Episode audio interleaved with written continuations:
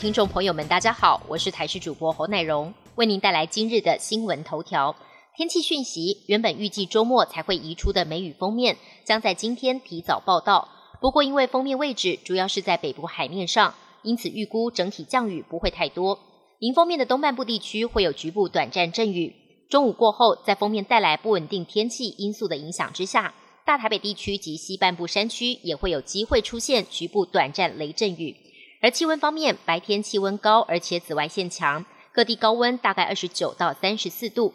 中午前后，台南市、高雄市近山区或河谷出现高温橙色灯号，有连续出现三十六度高温的几率。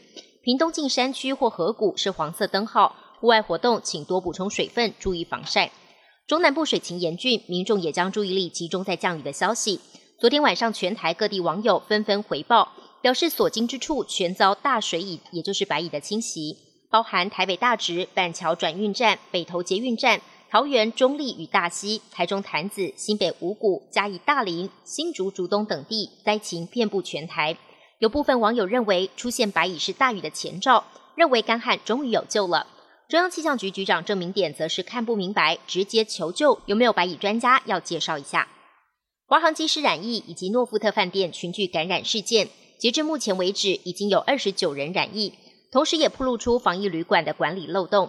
指挥中心也找来桃园市府、华航、民航局开四方会议，除了要厘清各自的权责，也要讨论罚则。其中，诺富特饭店因为使用非防疫旅馆的范围作为机组员检疫场所，观光局也决定对饭店开罚十五万元。桃园市府也将清查饭店违规的行为，按照每一个违规行为，最高可罚一点五万。欧美新冠疫情逐渐趋缓，随着疫苗接种率越来越高，许多国家也纷纷开始重启。欧盟即将恢复境外旅客的非必要旅行，南欧国家的观光胜地也逐步开放。美国加州两大都会区旧金山以及洛杉矶已经允许大部分的室内用餐，纽约也重回正轨。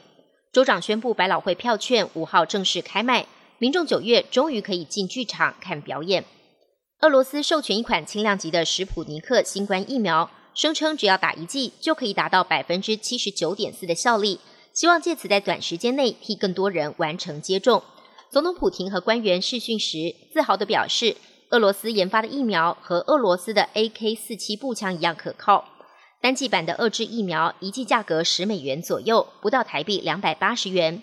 俄罗斯团队宣称，前两阶段的临床试验没有发现严重的副作用。第三阶段测试将包含俄罗斯、阿联等多国的七千人，结果将在本月底前公布。美国 IBM 在全球晶片荒之际，宣布研发出全球最小的二纳米晶片。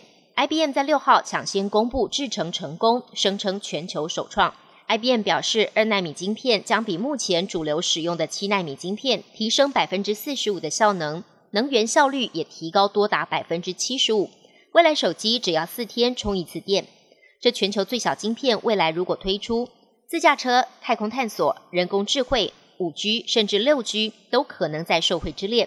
不过，制成试制成功跟投入量产仍然有段距离。IBM 表示，最快要等到二零二五年才会量产供应。